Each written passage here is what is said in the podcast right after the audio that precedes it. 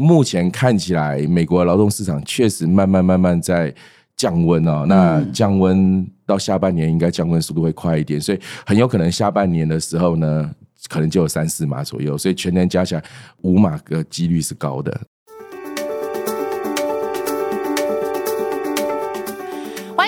财经要闻，我是陪你轻松聊财经的财经主播许七文，今天又是共同主持人 Claire，总经研究资历超过十五年的 Claire。嗨，大家好，我是 Claire。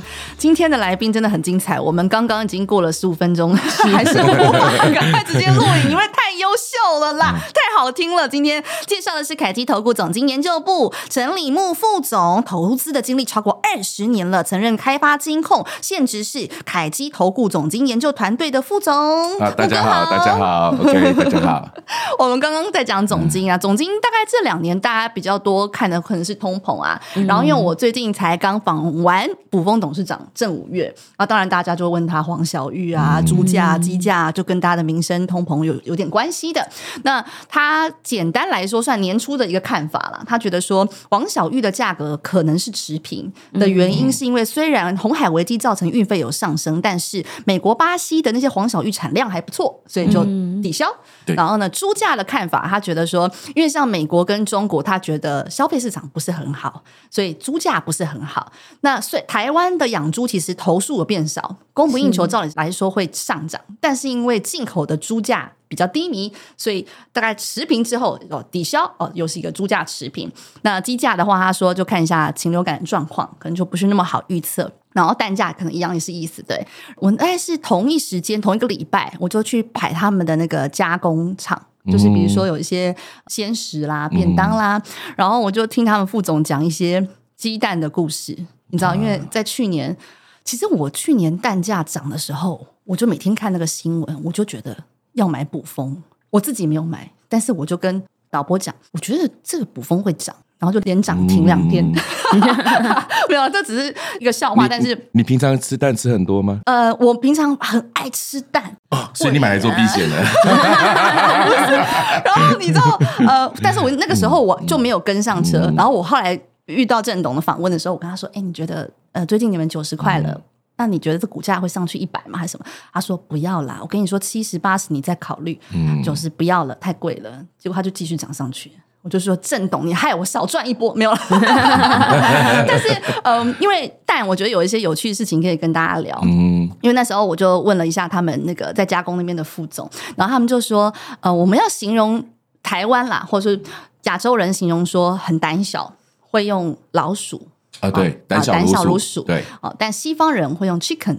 嗯，对对，就是很胆，对对对，很胆小，因为他因为其实鸡很胆小，嗯，对。然后因为我曾经去拍那个大成的那个饲养场，我就抱了一只小猪，你知道那只小猪发生了很夸张惨烈尖叫，然后就抱了它，我就做了录一个串场。结果那个副总很惊恐看着我说：“他让你抱小猪？”我就说：“怎么了吗？”然后他就说：“嗯，那个几天内他应该会生病，为什么？因为小动物是一个很容易。”惊吓，然后最严重的就是鸡。我就说啊，我有听过，我有一个朋友，他就是说他小时候是住在那个山上，然后就有自己山上都会养个母鸡，然后有小鸡啊这样子。然后他就说三个兄弟姐妹就是趁爸妈出去的时候就追那个小鸡玩啊，玩完了之后就把笼子关起来，就他就是一个大区域这样的笼子关起来，他们就去睡午觉了。结果到下午的时候，爸爸回来把三个叫起来打，爸爸一看就知道鸡受惊了。因为鸡死了，呃、小鸡死了。哦，小鸡太胆小，你只是追它转个三圈，它当天就挂了，就被吓死了，就被吓死了。那时候，所以我就说，我因为我拍过雏鸡场，也是那种刚孵化的这样子。嗯、然后那个副总就开玩笑讲说：“你知道要搞垮一个鸡场要怎么做吗？”然后我们就想哈，怎么做？可能是放什么毒气啊，还是干嘛的？嗯、他说：“你会发现，所有的养鸡场都会养在很偏僻、尽量偏僻的山上。”因为它要减少有车子经过，嗯，因为车子经过，它可能就吓吓死了一层。好，所以他们就开玩笑说，要搞垮养鸡场做法很简单，你就去放鞭炮就好了。我小时候有，我小时候有过，然后真的被主人追出来打这样子。对对对对对对对，真的真的真的。那可能给撕一半。有我我不晓得原来这么严重啊！不好意思不好意思不好意思，但是但是我看到那个鸡被那个鞭炮吓得这样飞起来，我觉得原来鸡也会飞啊，觉得好开心啊！小时候小时候无知，小时候这么多年才知道当年被打的。对对对对对对，没错没错。我说他们紧张什么？对啊，我想说鞭炮而已，人都没在怕，鸡怕什么？没有没有，他可能当天就挂了一一票这样子。对，然后我就觉得哇，原来鸡是这么的胆小，所以养鸡也是不太容易。但是回过头来看，蛋价大概过年前都会稍微涨一波波，对不对，Claire？现在蛋价。我是蛮少在买，对啊，因为确实最近的那个新闻，然后也都一直有在说，可能在过年前，因为需求比较大，而且现在最近又有寒流来，所以其实就是整个蛋价的供给已经开始出现比较短少的情况，所以又从了之前的就是四十八每台斤四十八块，要上涨到五十块，是，所以这个的话，其实连带的影响就会提到说，我们刚刚讲到的通膨这个部分，对，可能就会影响到大家可能对于蛋的波动价格不会那么的敏感，但是。大家实际上感受到的，就是可能我去买早餐，你的美而美的蛋饼可能又会涨了五块，对，然后或者是你的排骨便当里面的卤蛋会反映在整个便当上又涨了五块十块，所以这个整个连带的话，其实蛋价的上涨就会使得台湾的通膨又可能会有一个比较。有感的就是往上升的情况，甚至就是像最近也传出说台电也要调涨电价，哦、所以电价的话更有感了。对，也会反映在就是租金或者是就是小吃的那个成本上面，所以这个部分的话都会使得台湾的通膨可能不会像就是我们一直刚刚有讲到的美欧方面的通膨会有一个比较明显的回降的情况，哦、所以可能房贷族想要期待说今年可能会有降息或者通膨明显下降的情况的话，可能还不会那么快的就见到。哦，嗯、所以蛋价也是一个小。高指标了。对，我问一个民生问题，请问你们假设现在前面有一个常温的蛋，可以让你挑大颗小颗，你就自己拿自己捡。那你要挑大颗的好，还是小颗的好？只能挑一颗吗？不是，就是你只能选大一点的，还是小一点的？会是你觉得是比较好吃，或是比较有营养？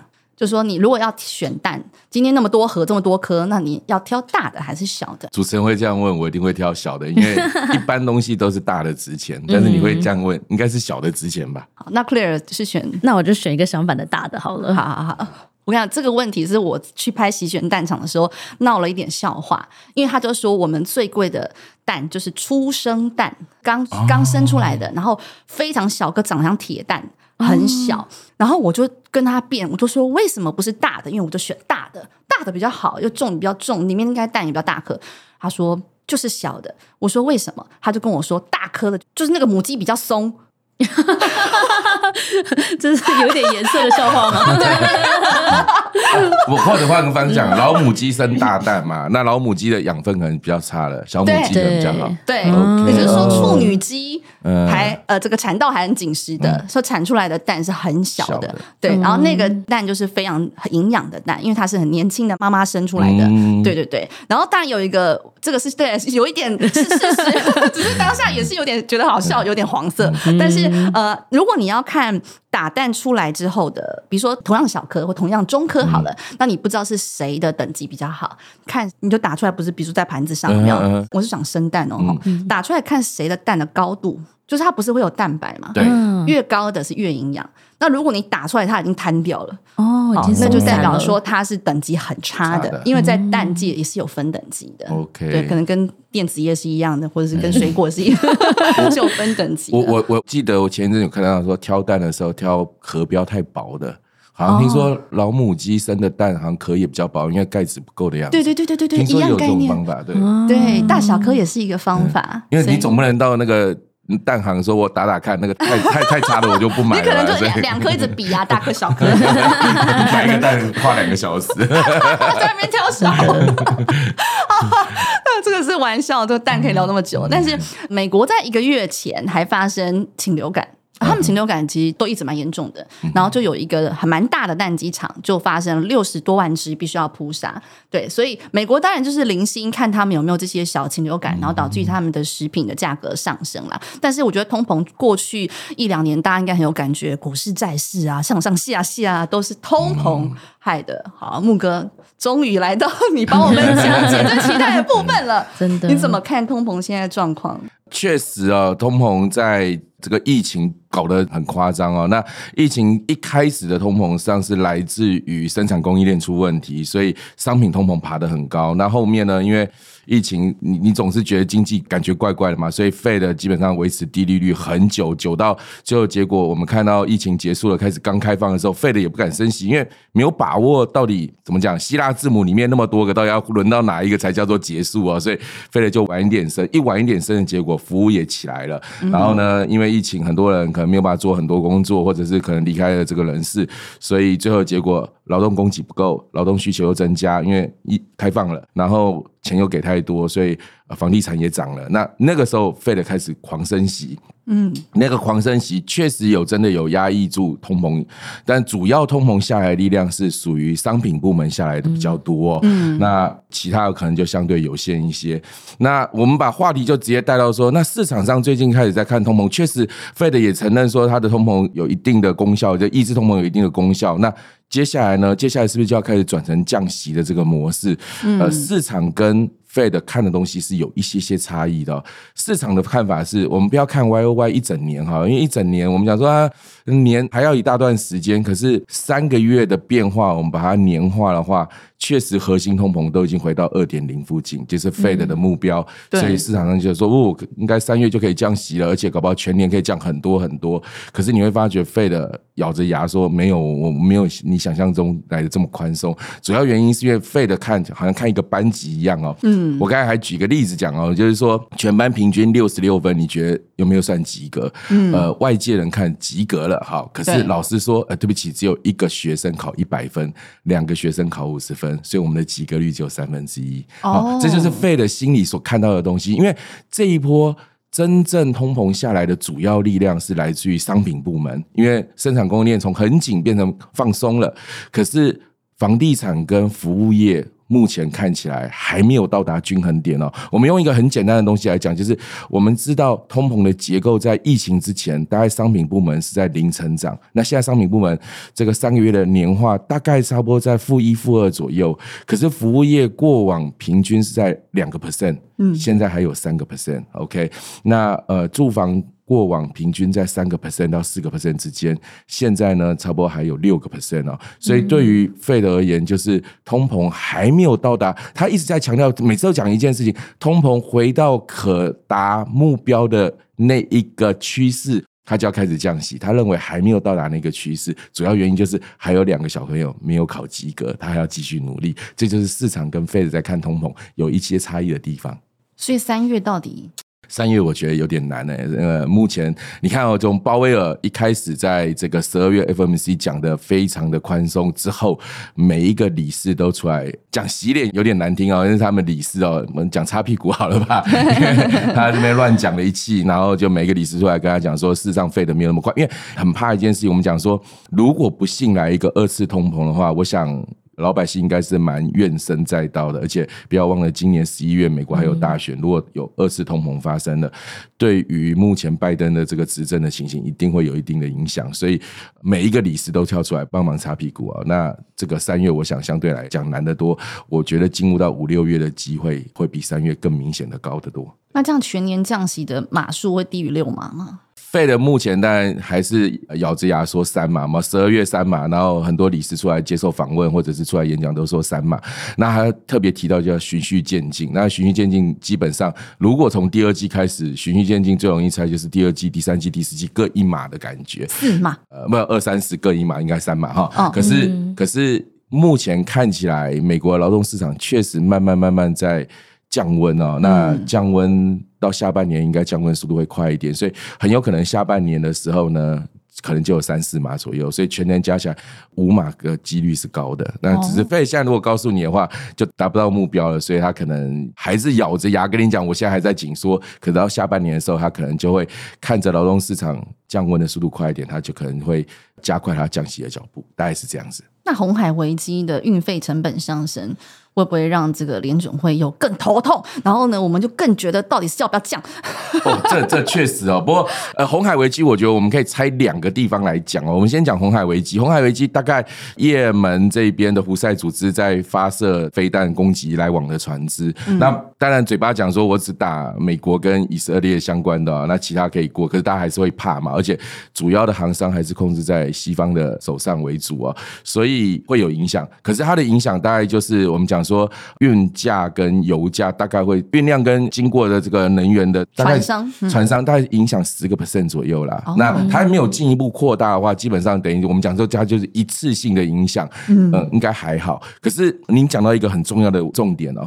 红海危机背后是什么？背后是以阿的冲突，对，以阿冲突没有解决，那谁知道下一步会是谁？那最近你看，伊朗开始在对于卷入，呃、对卷入，他开始卷入了，对巴基斯坦也来，对，对于这个以色列也来，对伊拉克也来。如果伊朗最后的结果在那个地方有更大的军事冲突的时候，那影响就不是我们刚才所讲的十趴，它就会更高一点。那当然通膨就更难下来了，大概是这样。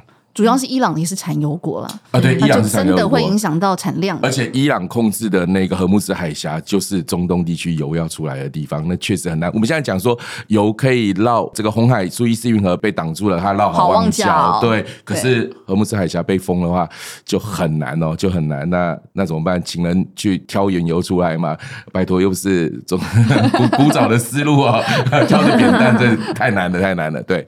所以我们现在一直在看通膨，是因为我们还要。在预测基准利率，然后像我自己就一直，其实我从去年听到现在哦，去年底到现在，所以这个债券 ETF 我也在观望哈，哪一档看一看清楚，什么时候是好的买点。但是我就一直被联储会的鹰派跳出来讲了两下，说哎呀这怎么样？就是你就觉得是不是要再等一下，等它更那个公债价格更低的时候我再进去，因为殖利率还是被唱得高高的，所以我觉得现在我自己是蛮困扰的。所以 Claire，你觉得 从债券的角度？我该怎么办？其实就是像陈鲁刚刚我们讨论的，现在因为通膨的关系，大家又开始有点不太确定，在观望，所以十年期公债利率也就是随着这样子跟着上上下下的。其实我之前就是有已经有私底下请教过那个木哥，就是他那时候十年期公债利率还在三点多趴的时候，他就神准预测说，其实十年期公债利率一定会回到四 percent 以上。对，其实现在刚好已经回到四 percent 以上。那未来的话，我们就是要关注说，它会持续的往上还是往下，这就会影响到我们下一步要做那个债券投资的决策了。那我们来请那个木哥帮我们分享说，你之后的神准预测范围大概是怎么样？当时你来问我，我只是觉得好烦，所以所 以所以所以所以所以就没有来。我基本上我有想过，就是说十年期的公债，基本上我们一般在分析公债的时候会很习惯讲一个叫做实质利率，一个叫做通膨预期。那以十年这么长的平均通膨预期，大概就拉在二点三附近哦。那所有其他的变化都来自于实质利率，它背后可能跟央行的决策有关，背后可能跟长期的经济成长有关。所以来来去去。去就是以这个实质率来做观察，那我们常常讲，那叫做通膨保护债券的利率，在美国是有在做交易的，大家可以自己上网去看哦。那那个时候我所想到的就是，哎。鲍威尔讲了这么歌，然后让整个实质利率从二点零降到一点七五，然后加上我们刚才讲的长期通膨的预期大概在二点三，所以加起来当然是低于四个 percent。但我觉得不对，因为鲍威尔讲太歌了，美国的通膨应该没有那么快可以达到那个可持续的那个目标。然后你又看到一连串的理事出来，一个接一个在讲话，那你很清楚知道，以第一季费德的心态就是要把那个太过乐观的心理给拉回来哦，因为拉不回来的话，很怕二。是通膨，所以我才会认为说好，OK，那有可能实质率从一点七五重新往二点零方向去走，那再加上这个通膨长期大概在二点三附近，加总起来大概就是四点三嘛，所以我才会跟你讲说，应该会过四个 percent，那甚至高一点四点三、四点五都有可能，有可能 overshooting，但是过了就是买嘛，因为最终你今年还是要降息，最终我们看到的。这一个降息的时候，你可能实质利率从我们现在刚才所讲的二点零往一点零方向去走，那你再加上长期通膨的话，可能就回到三点三附近。所以你买在一个四点零、四点三，基本上那个差异有限。可是你更想要 touch 到的是可以往三点三、三点零这个方向去走，所以我那时候跟你讲，OK 过四点零，但记得过了以后就开始慢慢往上买喽，大概是这样。也就是说，降息不是不到，只是迟到而已。所以它迟早要降息的话，十年期公债利率还是会持续的往下走。所以现在往上弹的时候，反而就是最好的买点，对吗？因为有很多人还来不及上车嘛，所以你我还没上车啊，对啊，我我买什么时候上？所以包威尔就送你一个礼物啦，这个四点零之上可以慢慢的往上买。我认为哦，差不多四点零、四点三这边。你就先建一些基本的部位，嗯、那我都会建议投资人，就是说你到底想要赚什么东西？你想要，而且我们讲说握到期，说实在话，那个收益相对来讲是有限。你想要的是，哎，我可不可以在一段时间之内就有比较大的资本利得？所以我都会建议投资人说，你做了基本部位之后，你看到了美国劳动市场出现降温比较明显的情形的时候，你可以加大你的债券投资部位，而且往所谓中长天期的那一方去靠拢，因为。中长天期基本上它就是有一个天期的影响在里面，它好像是加了杠杆一样哦。所以一旦劳动市场出问题的时候，中长天期的那个利率下来的时候，你你的那个价格的上扬的力量会特别明显。所以你可能进入第一笔，我的预期应该在第二季的时候开始会有一些劳动市场不大舒服的情形，你可能就是再加第二笔，而且第二笔可能就往比较长天期的方向去做配置，大概是这样。好清楚啊！我已经笔记好了，准备开始要进场了。那个如果对的话，那麻烦你到时候通知我一声，我们一起吃个下午茶。如果如果如果错的话，你就找可以了，那个就不要找我。开玩笑，开玩笑。那我要帮那个投资人再进一步问一下，因为已经讲到债券投资了嘛，那所以大家一定会好奇说，那。适合投资什么样的债种？可能是单一海外债，或是债券的 ETF。那我先帮大家科普，简单科普一下。因为像是单一海外债的话，主要就是单一的海外的公司，它可能在市场上为了要筹资的话，它会就是发行债券向投资人借钱。那它并且在债券上，可能像以苹果来讲好了，它就跟你约定说，我发行一个十年期的债券，然后每年固定配你几趴的利息。等到十年到期之后，投资人就可以一次。拿回就是那个你所付的本金这个部分，对。然后另外的话，像是债券 ETF 的话，它就是是属于基金经理人。他是去买一篮子的债券，然后他的话就他就没有一个到期日，但是的话就是投资人一样是可以就是定期的时候拿回票息的部分，但是你要出场的时候，它就是没有时间线的限制，就会随着当时候的市场价格来做一个波动，所以这就是单一债券跟海外 ETF 债券那个差异。那这样的话就是想要请木哥帮我们就是再做进一步解释，说像什么样的债种会是比较好的投资标的？基本上我先把债券的投资先讲一个最简单最简单的基本哦，就是如果你买的时候。如果握到期，像你买的那一天，你就知道你总共可以赚多少了。因为你这样啊，我买一档债券，如果面额是一百块，到期也是一百嘛，那它中间给你的利率有多少？嗯，一开始就固定了。那如果说我不是在一百块买，我在九十七块买，好吧，到期的时候是一百块，你中间就多赚三块。对，类似像这样。所以换句话说，你买的，你握到期的时候就是这样。所以你到底想要赚什么？你想要赚的是资本利得，好，那就是。我们讲收益在前期就发生了，你资本利得就出现，那后期买的人基本上就是少赚了很多。嗯、那如果假设一开始债券是跌的，你你如果买的话，你就先来一个资本损失，那后面呢才有资本利得的出现。所以，如果你已经知道我要握一大段长时间的话。基本上，你当然买单一债种 OK 哦，你可能挑一个收益比较好的公司比较好，譬如说你刚才讲苹果，或者是我们像台湾有一些寿险公司发这个美元次债，基本上它的利率也还不错，你握到期基本上还不错。那如果你想要赚的事情是一段时间有一个比较强的资本利得的时候，我就会比较偏向哎，那个一段时间有多短？短到如果是差不多两三个月或者是半年，两者差不多。如果你想要把这个时间拉长一两年以上的这个资本利得的话，你可能要买债券 ETF 比较容易哦，因为它的天期是固定的，那你就比较好算。好，这第一个。第二个的话，个别公司有时候你要找到它有比较好的流动性，相对来讲有时候会有担忧，因为你知道，你这个债券发行出来以后，你是一般散户你在做购买，可是另外一端有很多机构法人在买，譬如说退休基金，譬如说寿险，他们买的就是。较长者，因为他发的这些其他的这个寿险的保单，他就是要较长者，所以发行的时候量很多。可是等到一两年之后，它几乎没有量了。那没有量，我们讲冷门券，它要卖，相对来讲价格会比较差。所以这里面就看你到底以什么样的操作为主啊。那我都会觉得，以一般散户来讲的话，还是以债券 ETF 可能相对来讲比较简单一些。嗯，它比较有流动性啊，对，然后又可以避免就是单一公司的，你还要去挑信用的这样子的风险。啊，确实如此，没有错。那国家的公债。有得挑吗？国家公债当然有得挑哦。以目前我觉得最简单的一个方式就是说，谁先降息谁先买。好，那以目前最明显的，大家看起来的话，美国、欧洲都会属于是一个比较早降，加拿大也是哦。因为呃，相对来讲，他们的这个通膨的掌握度也好，或者是这个国家的老百姓的 leverage 状态也好，哦，就是老百姓的杠杆的的状态也好，这三个国家应该是会比较早降息的。那相对来讲会比较晚降息一点的，可能譬如说。说像英国啊，像澳洲这种，它相对来讲降息的时间可能稍微晚一点，所以它可能没有那么快做表现。那当然你一定要避开，譬如说今年有机会升息的日本哦，它它基本上这个国家的公债基基本上就应该先避开来，大概是这样。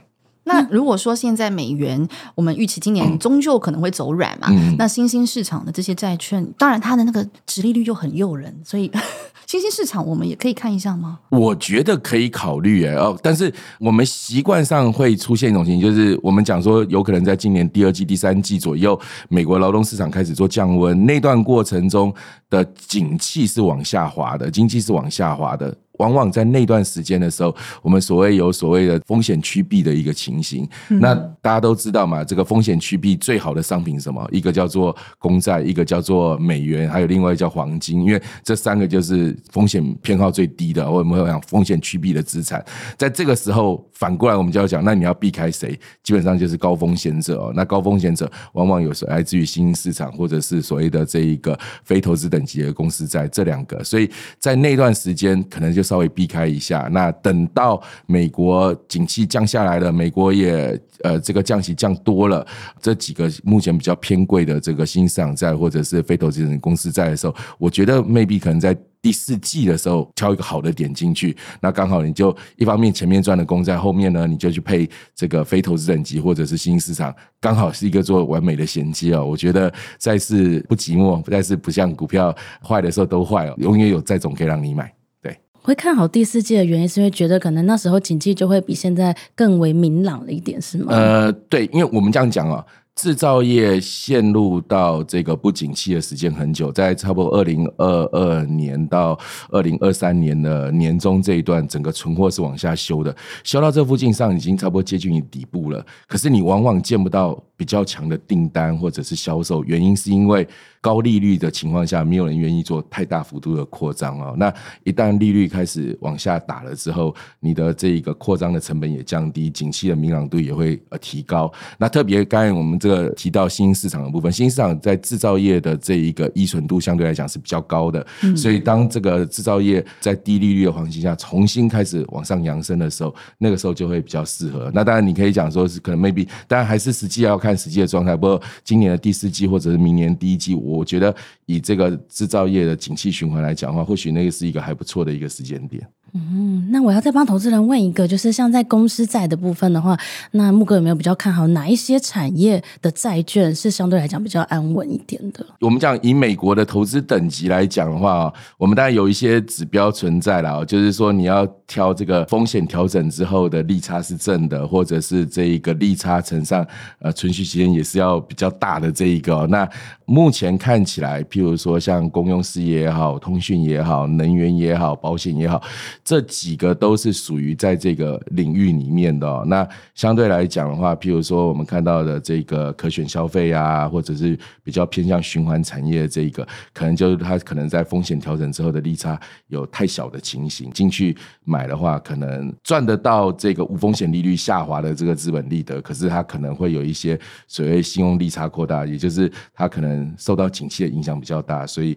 你可能赚到的相对来讲就比较少得多，大概是这样。嗯，这样债券 ETF，我觉得时间点哦比较重要的是这个先把握好第二季，好不好？大家看一下，只要就业市场开始有疲软的迹象，其实在之前就可以开始布了啦哈。百分之四以上的美国十年期公债殖利率就是一个好的买点，慢慢布。然后产业哦，刚刚已经有讲很大的重点了，你回去一定要再回放啦，一定要再听第二次，太多讲话很快的。今天很开心邀请到木哥跟 Claire，我相信木哥一定会再来，你们一定想再听。那么财经要闻，我们下次见，拜拜拜拜拜拜拜拜。